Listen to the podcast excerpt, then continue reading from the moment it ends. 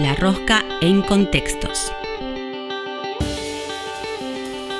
En La Rosca unimos piezas. La Rosca. La Rosca. La Rosca en Contextos. La Rosca. La Rosca. La Rosca. La Rosca. Rosca está en las redes. La Rosca está en las redes. La Rosca. Seguinos en Instagram y Facebook. La Rosca Radio. Así, todo junto. La Rosca.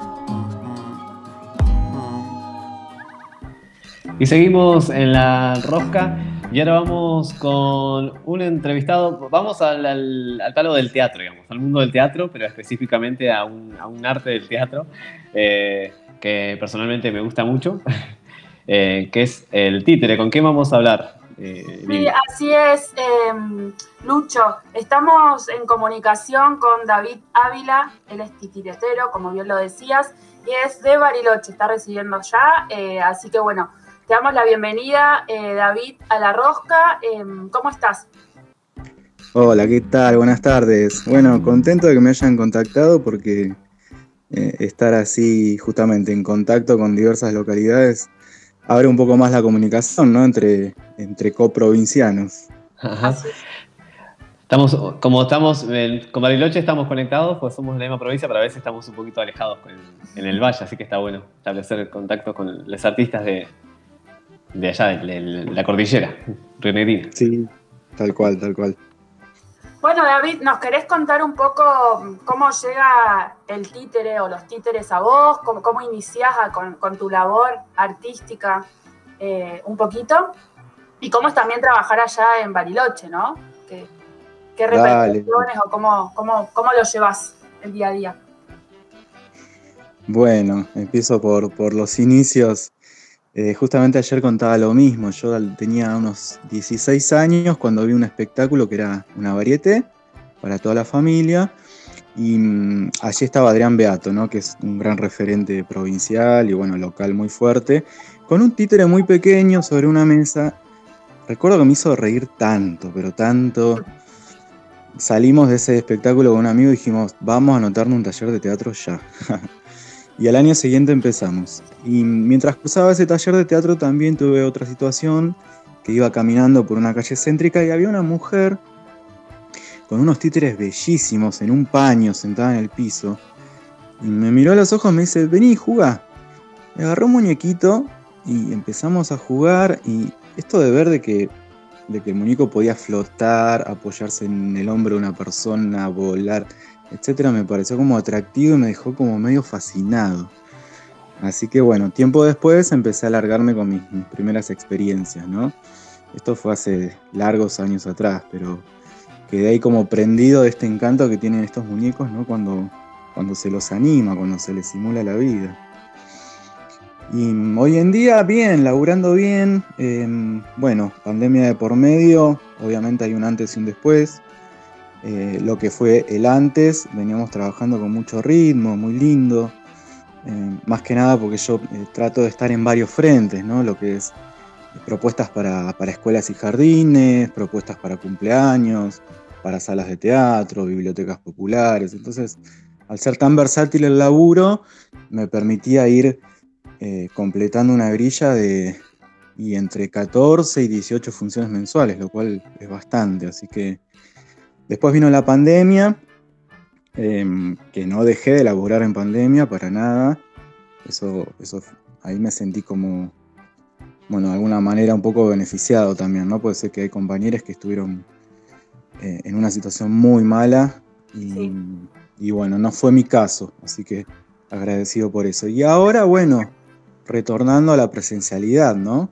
De a poco, con, también viendo cómo está un poco la, comunidad, ¿no? Hay una sensibilidad muy grande respecto de todo este tema y, y muchos no se quieren acercar a una sala o no quieren eh, exponerse a situaciones, digamos. Así que bueno, haciendo un laburo con la comunidad de, transmitir de que el teatro es un lugar seguro también, ¿no?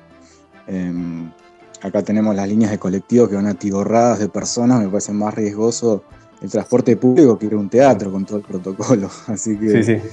un poco entablando ese diálogo. Sí, volviendo a invitar a la gente a que se acerque. Pero contento, pues ya se abrieron varias posibilidades, eh, retomé los ciclos de títeres y, y bueno, me da mucha alegría, ¿no? Volver al laburo. Y, y David, eh, con respecto a, a tu trabajo en títeres, ¿tenés alguna técnica especial en la que preferís trabajar de, de títeres? ¿Cu- ¿Cuál es tu, línea, digamos, o, o tenés o varias? Bueno, yo, eh, mi fuerte es el títere de guante, que en un momento decidí que, era como la primera escuela que tenía que hacer, ¿no? Eh, no solo por eso, sino que a mí me encanta como espectador el títere de guante.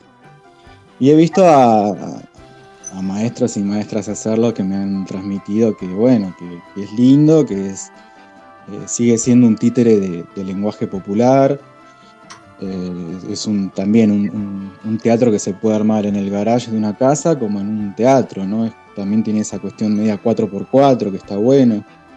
Eh, pero me gustan todas las técnicas, también tengo eso, esa, esa cuestión de querer hacer todo, ¿no? Así que bueno, también laburo en, en de sombra, eh, me gusta mucho el kamishibai, eh, me gusta mucho los títeres planos, que también los, los utilizo en obras donde hago mixturas, ¿no? Con guante, bocones, planos. Así que es como un universo tan rico, digamos, de técnicas que uno quiere abordar todas, digamos. Eh, Y, y para el- la, la- la técnica en la que nombraste, la, como por ahí la que la gente reconoce la mayoría, el de guante, el, el típico títere que vemos desde niño, ¿no? El más, creo que es el que más visto. Pero el, Sí. el kamishibai, eh, más o menos de qué se trata para contarle a la gente. eh, cuál es Bueno, el kamishibai es una cosa lindísima, digamos, que viene de tiempos inmemoriales en Oriente, pero se, se empezó a conocer más en Japón, en el Japón de la posguerra. Es un teatrito de madera, muy artesanal, con puertitas, que cuando uno abre las puertitas, adentro tiene ilustraciones de la historia que va a contar. Entonces, generalmente se cuenta narrativa, ¿no? Cuentos, eh, cuando uno va adelantando la historia, va corriendo las láminas eh, con la mano, ¿no? Frente a todos, y van pasando las distintas ilustraciones del cuento. Genera una cosa tan linda en la gente. Claro. eh, de hecho, yo la primera vez que vi quedé prendido de esa magia y me encanta. Me encanta porque también eh, pone mucho foco en esto de, de la oralidad, de- del reunirse en torno a una historia, ¿no? Y es como, bueno, genera, eh, viene a ser una pantalla también, muy artesanal, pero Claro. una pantalla en la que se, se ponen imágenes. Así que me parece como un- un- una técnica muy atractiva, muy linda. Y el, el, el Kamishibai has, has hecho. O sea, te- tenés como una- un repertorio ya de, fu- de- de obras. de- por eso imagino que cada obra tiene su propia. Sería como una escenografía, ¿no? Eh, y cu- cuando lo, lo creaste, ya- ¿cómo se, se hace eso? ¿Se crea ya un, un- escenografía para esa obra o hay como un, un genérico? ¿Cómo, ¿Cómo se usa esa, esa técnica? Y generalmente mm, el, el dispositivo base es el teatrito, digamos. Y lo que van variando son las ilustraciones. O sea Como que si fueran formato no láminas. cambia mucho. Claro. Yo, pues soy un manija, me, me hice tres, digamos. Eh, los mandé a hacer. Mi viejo es carpintero y me los hace él. Así que ya tengo tres distintos. Y bueno, voy variando. En uno también hago títeres de sombra. eh, y, y estoy. Y el repertorio, yo empecé con un, con un libro álbum, que era un poema que me encantó. Eh, eso lo pudimos mostrar en un festival de manera virtual, pero ahí quedó un material lindo. Y ahora estoy laburando cuentos de, de la Tere Andrueto, ¿no? María Teresa Andrueto, que me encanta. Eh, que vamos a estrenar el, el 18 de abril, falta poquito. ¿Y tu trabajo lo haces con, con más personas? ¿Cómo es el, trabajo? Sí, sí, sí, sí. Títeres al Viento empezó como un, un proyecto muy, muy mío, digamos. Yo soy el que más hincha. Después eh, me puse en pareja, se sumó mi pareja. Y ahora somos un equipo de dos ilustradoras, que son las chicas que ilustran para los Kamishibai. Em, tenemos una chica que hace la producción, con lo cual a mí me, me aliviana todo el laburo más, más Sí. comercial, ¿no? Y hacer contactos, etcétera, que a veces eh, te quita el foco de estar en el taller y, y creando, ¿no? Claro. Eh, y después siempre alguien en el diseño audiovisual y gráfico, eso es fundamental también. Y laburo con Pablo González que toca el bandoneón en vivo. No en todos Ah, los mirá. espectáculos. Qué lindo. Tenemos dos, sí, dos o tres propuestas con el bandoneón que es una cosa bellísima, digamos. Para enriquecer con música eso visual. eh, Termina de Claro. completar la, la idea. Sí, Y- sí. Y, y des- volviendo a, a tus orígenes, digamos, con, con, el, con el títere que fue eh, eh, de guante, le nombrabas a, bueno, a Adrián Beato. Eh, ¿Cuáles fueron tus, tus maestros, digamos, de, en el origen, digamos? Después ya pues, investigaste por otras técnicas, pero ¿cuáles fueron tus, tus maestros eh, que te originaron o te, llevaron a, entrar a este, a este mundillo? es linda pregunta. Eh, no tuve maestros cercanos con quien formarme en el oficio, digamos. Tuve una pata autodidacta muy fuerte, bueno, como, como muchos, ¿no? Eh, y después complementé estudiando actuación acá en la universidad. Pero tengo referentes con los que tengo un trato humano lindísimo, muy cercano, y trabajos que yo he visto que me han marcado la vida, digamos. Eh, uno de ellos reside en Fisque, que es el Rafa Teixido. Ajá. eh, los títeres de guante. del Títere son- cartón. Sí, es, esa, esa estética que maneja el Rafa y la forma de darle vida a mí me, me alucinó, digamos. Y después pudimos trabajar amistad y una, una cuestión de confianza muy linda. Beato es otro, digamos, con el que recién ahora eh, puedo decir que está oficiando de maestro, digamos. Estamos laburando juntos y... Pero siempre fui a todas sus obras de teatro, fui a ensayos que me invitó, o sea, siempre estuvimos muy cercanos, digamos.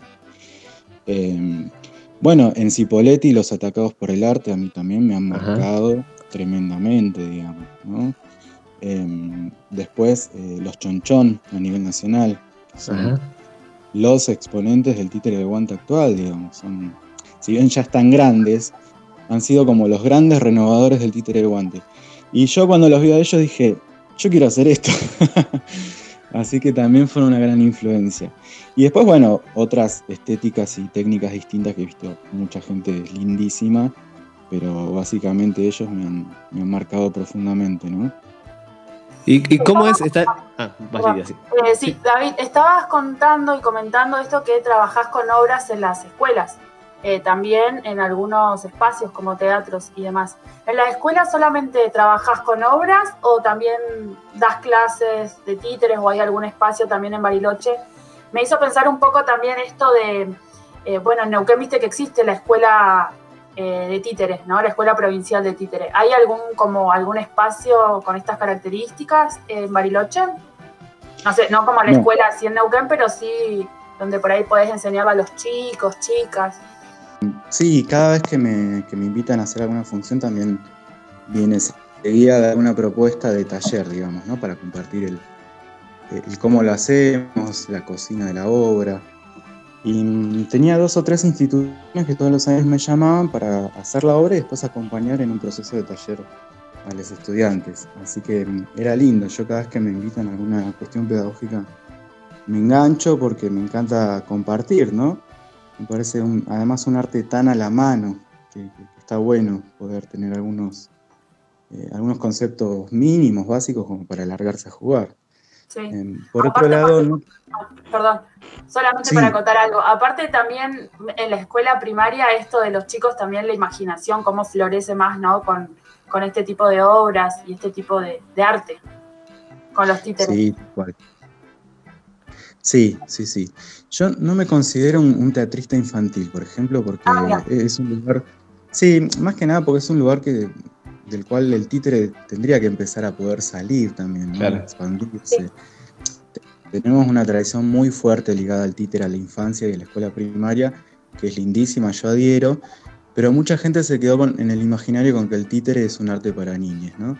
Claro. Y la verdad que no es así. Eh, de hecho, a mí, eh, al crearse la Universidad de Río Negro con la carrera de teatro, también se implementó el teatro en toda nuestra provincia, ¿no? Como materia curricular en secundaria. Sí. Entonces también tengo muchas invitaciones a dar talleres en secundario.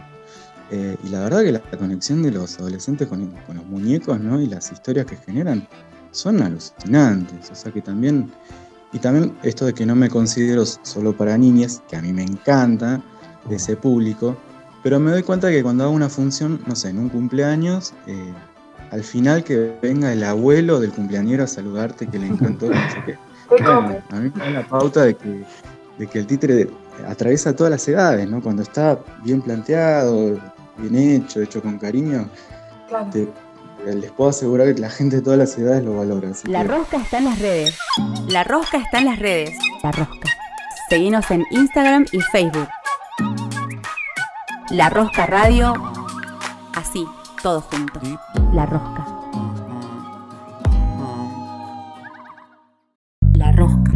Herramientas para no hacer nada. La rosca. La rosca. El placer de sentarse a escuchar y pensar. O a pensar sin escuchar. O a escuchar. O a escuchar. O a escuchar. O escuchar. Me, me ha tocado presenciar, eh, no sé si conoces al titiritero de Banfield, que hace como teatro para adultos, Sí. el títere para adultos. Y como que Sí. es- se nota es el, el, el niño entra en el código de que el títere, eh, en el juego del títere entra enseguida, empieza a hablar por eso Claro. está en el código. El adulto como que es un segundo más, pero también entra como, o sea, el niño vuelve enseguida, como que... eh, y también, bueno, la temática de las obras de, de- de- de este artista, digamos, son pensadas para adultos. Está como que, sí, sí, está bueno eso, romper un poco, que quizás nos quedó eso a todos desde niños, el títere, obra infantil. Claro. Eh, Sí. ¿Y y tenés al- alguna obra que sea solo destinada a adultos? Sí, sí, tengo dos propuestas para adultos, eh, que es un formato de, mm, de piezas breves, ¿no? Ajá. Eh, una tras otra, donde también laburo con máscara eh, y me acompaña Pablo en el bandoneón. Eh, sí, en un momento yo organizaba acá eh, la noche de títeres para adultos. Entonces éramos tres Ah. propuestas distintas para adultos y la gente llenaba la sala, era un éxito, era muy lindo, muy lindo. Sí, me encanta laburar para adultos, porque ahí, co- como decías vos, el niño es como está beneficiado porque entra en- de cabeza en el código, digamos. El adulto hay que seducirlo más, entonces Claro. hay ahí como un ambiente más de silencio, de mucha observación, donde yo siento que estoy ahí al filo de la navaja, digamos, que tiene que salir todo como un relojito porque el adulto se da cuenta enseguida. Claro. Entonces me pone en un lugar de, de mucha exigencia que está lindo, me encanta. Sí, invitarlo a, a jugar, digamos, al adulto cuesta un poquito más. sí, tal cual. Y, y con respecto a la, a la dramaturgia, digamos, eh, ¿tomás alguna algún texto o por ahí también crean alguno de ustedes como grupo? ¿Cómo se manejan eso?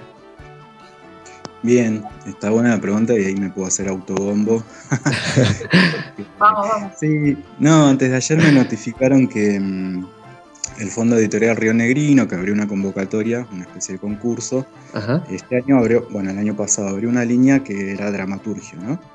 Eh, y bueno, nos dieron una mención especial por una de las bueno. obras. Ah, qué bueno. Sí, sí, sí. Eligieron dos trabajos nomás. Uno fue el primer puesto, que es un, eh, alguien de Bolsón que no conozco. Y como mención especial quedó un laburo mío que escribí yo, digamos, en cuarentena. Pero la dramaturgia, bueno, esa es mi primera obra escrita en serio, digamos. Después tengo un laburo de mi autoría que nunca lo escribí, digamos. Mm, A fuerza de repetición fue Claro. sedimentando el material y yo ya siento que no necesito escribirlo, pero No la oralidad. me encanta la, sí, me encanta la dramaturgia, poder generar una poética propia, pero también me gustan otros autores también, o sea, Ana Alvarado a mí me encanta, nunca Ajá. hice nada de ella, pero me gustaría.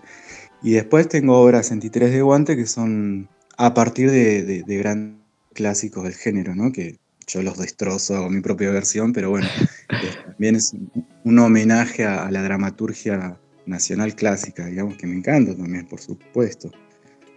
Y, y en la investigación plástica del lenguaje, mm, del lenguaje de, tus títeres o de, lo de los objetos que vos manipulás, digamos, eh, también eh, hacen algún, cómo, cómo se llega a, a definir, digamos, una, porque cada, cada titiritero a veces tiene como diferentes, te das cuenta, o sea, nombrabas a Rafa que tiene títeres de cartón y es su poética, digamos, uno ve el títere y te das cuenta que es de él. ¿Ustedes han investigado como alguna, algún lenguaje plástico también para el tema de los títeres? ¿Cómo, cómo trabajan en eso?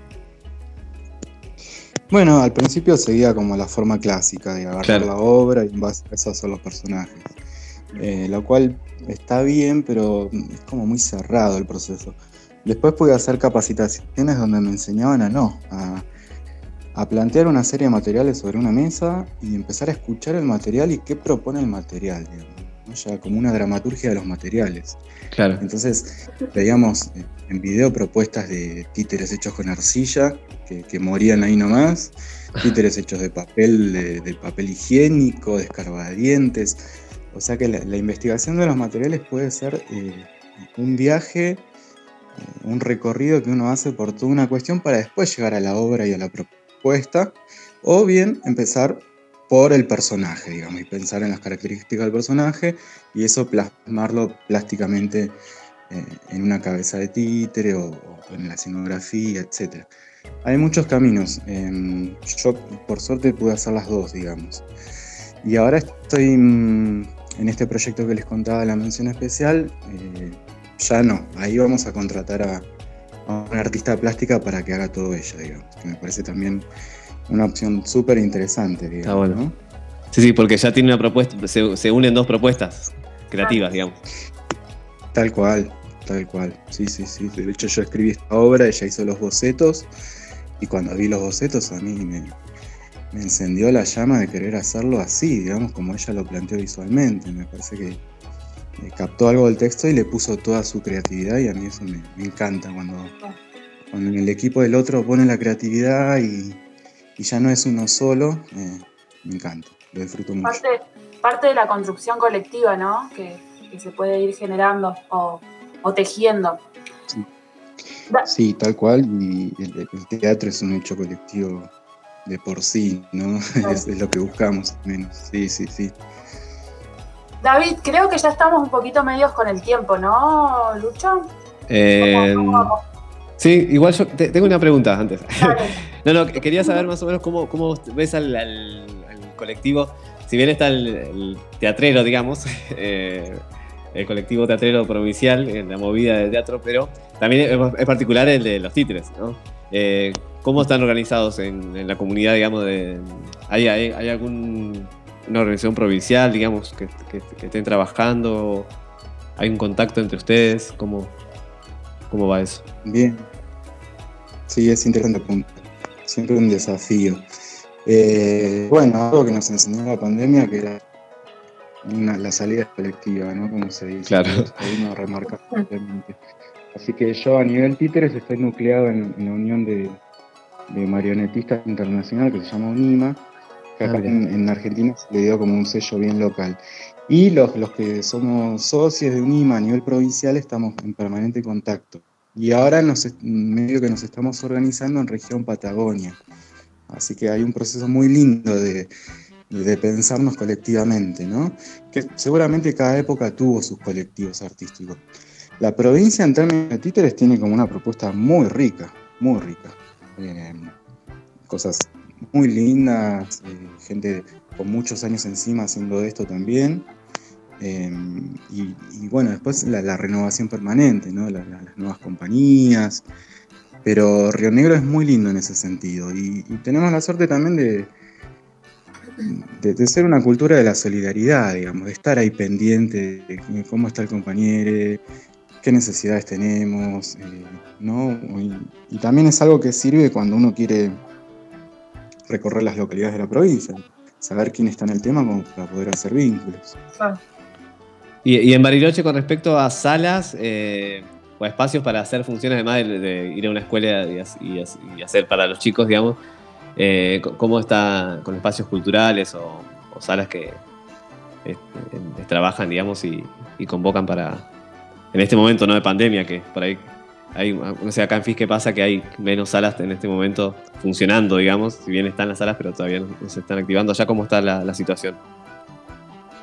Sí, no, igual, igual. Yo creo que de siete u ocho espacios hoy están funcionando dos.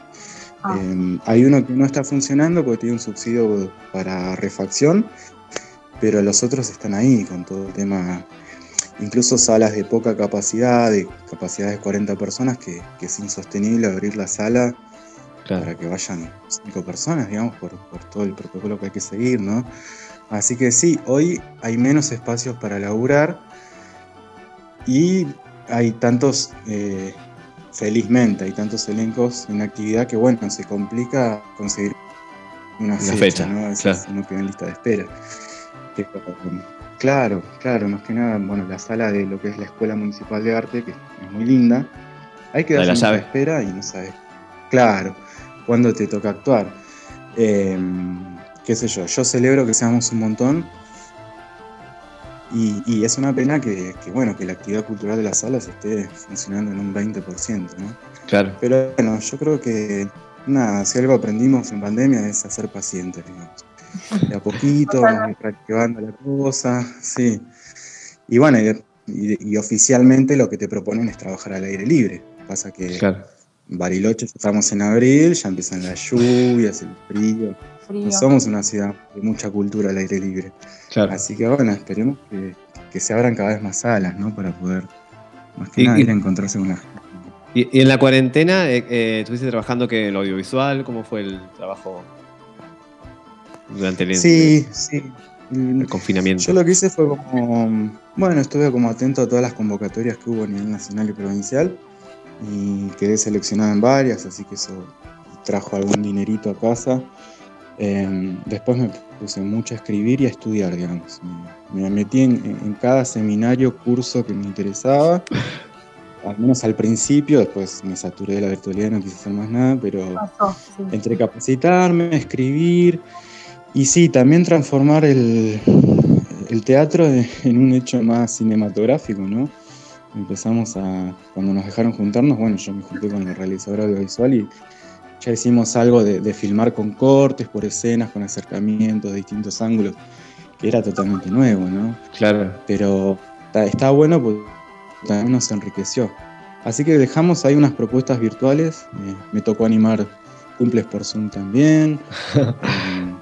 Eh, sí, sí, sí, una cosa rara, pero bueno. Sí, sí. Pues, Para los Sí. teatreros es muy raro no tener al público ahí, es que, que se ve una pantalla. Sí, sí, sí, tal cual. Así que no, hubo, yo tuve bastante actividad como para hacer.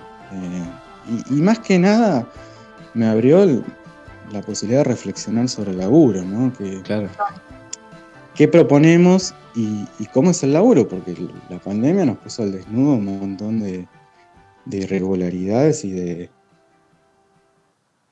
como de, de precarización, ¿no? De- de- nos dimos cuenta que estamos súper precarizados a nivel laboral. Claro. Así que bueno, también me yo lo rescato, digo, que, que podamos haber, nos podamos haber dado cuenta de que somos precarizados laborales totalmente, ¿no? Ahora queda ver qué hacemos con eso. Claro.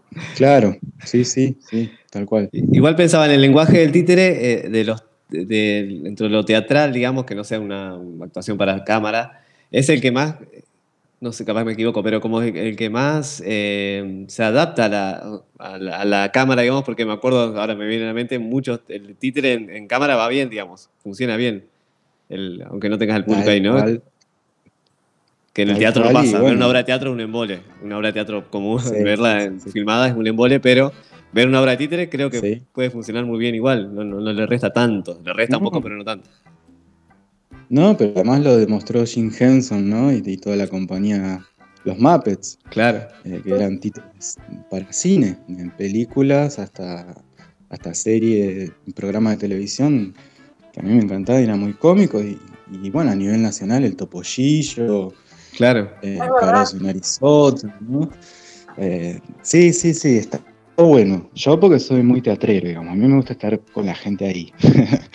Sí, sí, Pero se pierde esa magia, digamos, del, del aquí y ahora. Pero No, ni hablar. Pero cuando estábamos laburando, que yo vi el laburo editado, con música, todo, digo, no, ya está, hagamos esto también. claro. Mandemos material, no sé, a paca a paca, porque... Sí, me imagino, sí, sí. Entonces, como intriga- separando las cosas, en las se puede laburar bien.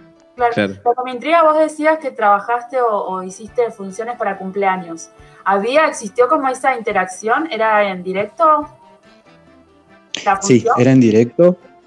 Era en directo hasta que me di cuenta que, que algunas cuestiones técnicas no estaban lindas. Ajá. Entonces lo que hacía, a lo último, lo que estaba haciendo en directo era como una apertura, un saludo, una bienvenida. Y después le mandaba el link a la obra bien filmadita. Ah, Claro, está bueno. Yo Sí, sí. dejaba el micrófono abierto para escuchar reacciones y cuando terminaba volvíamos y seguíamos ahí con la interacción, un cierre, cantar el feliz cumpleaños. Claro. Eh, medio, parece medio sangre fría, pero bueno, en términos estéticos me parecía lo mejor. Sí, sí, tal cual. Sí. Decir, el streaming en vivo tiene eso que se- no sabemos cómo va a salir, porque depende de, de muchas cosas. Que ya, el, video- ya bien grabada la función, creo que sí.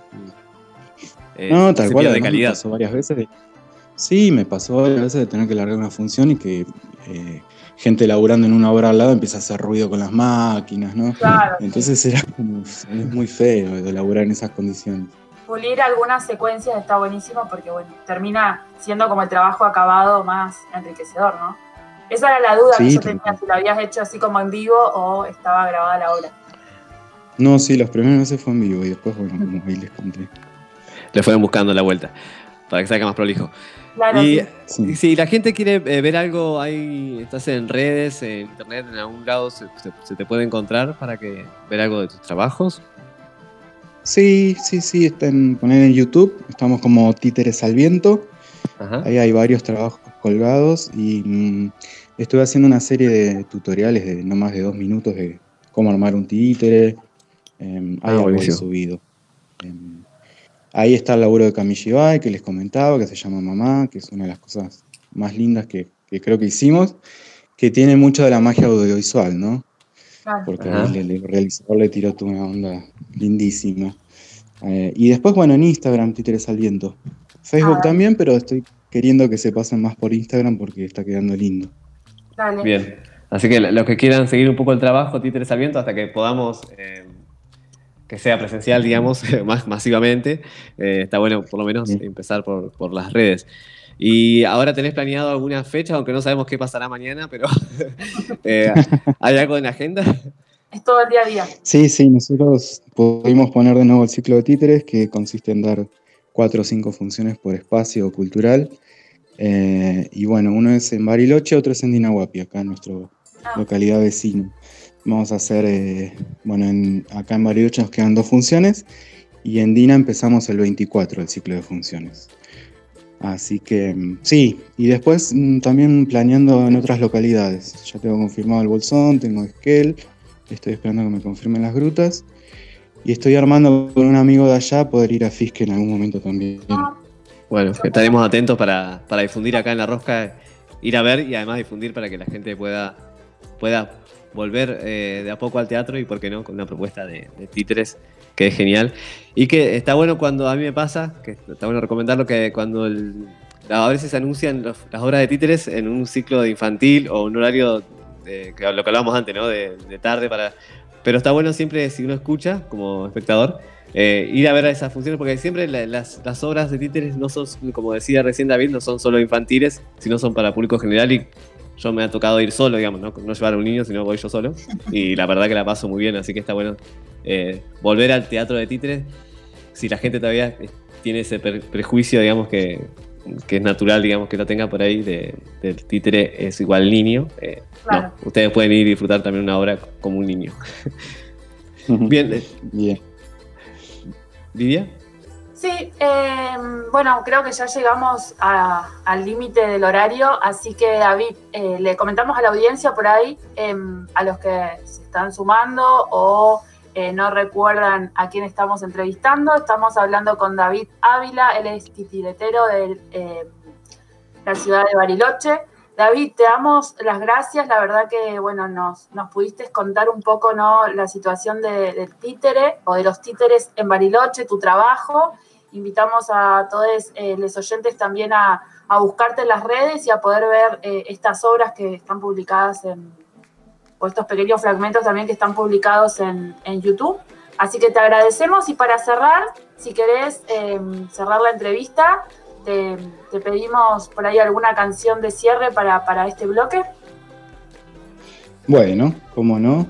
Em, hay algo que yo pongo como música de sala a veces que me gusta mucho, que es el dúo Karma. Ajá. Y la canción se llama Universo.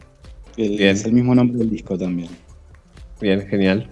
La canción Universo. Entonces escuchamos, para despedirnos, con David, David Ávila, que nos, nos dio esta grata entrevista desde la ciudad de Bariloche, escuchando al dúo Karma Universo y ya seguimos en la Rosca Radio con, más programas.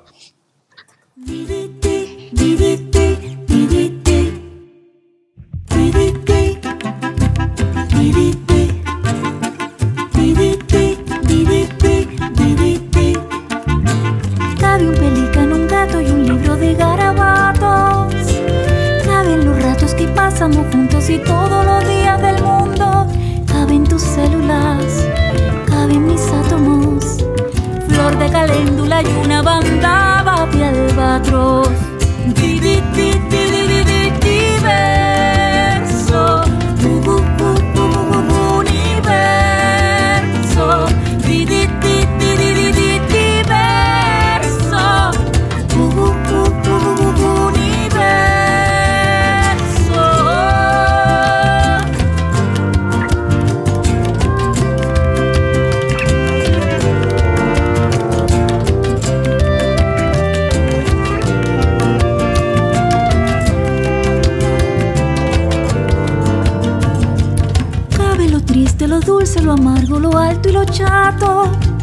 cabe profunda belleza y toda la naturaleza.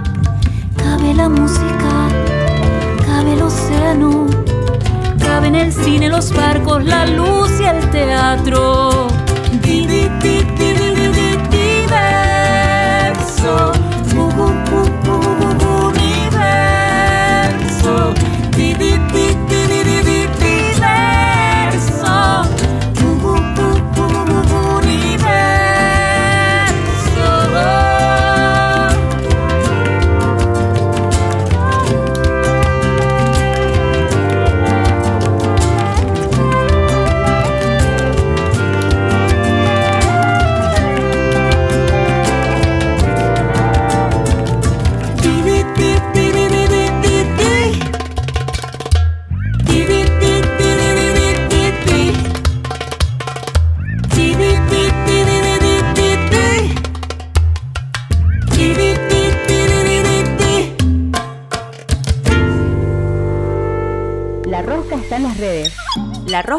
las redes. La Rosca. Seguinos en Instagram y Facebook. La Rosca Radio. Así, todo junto. La Rosca.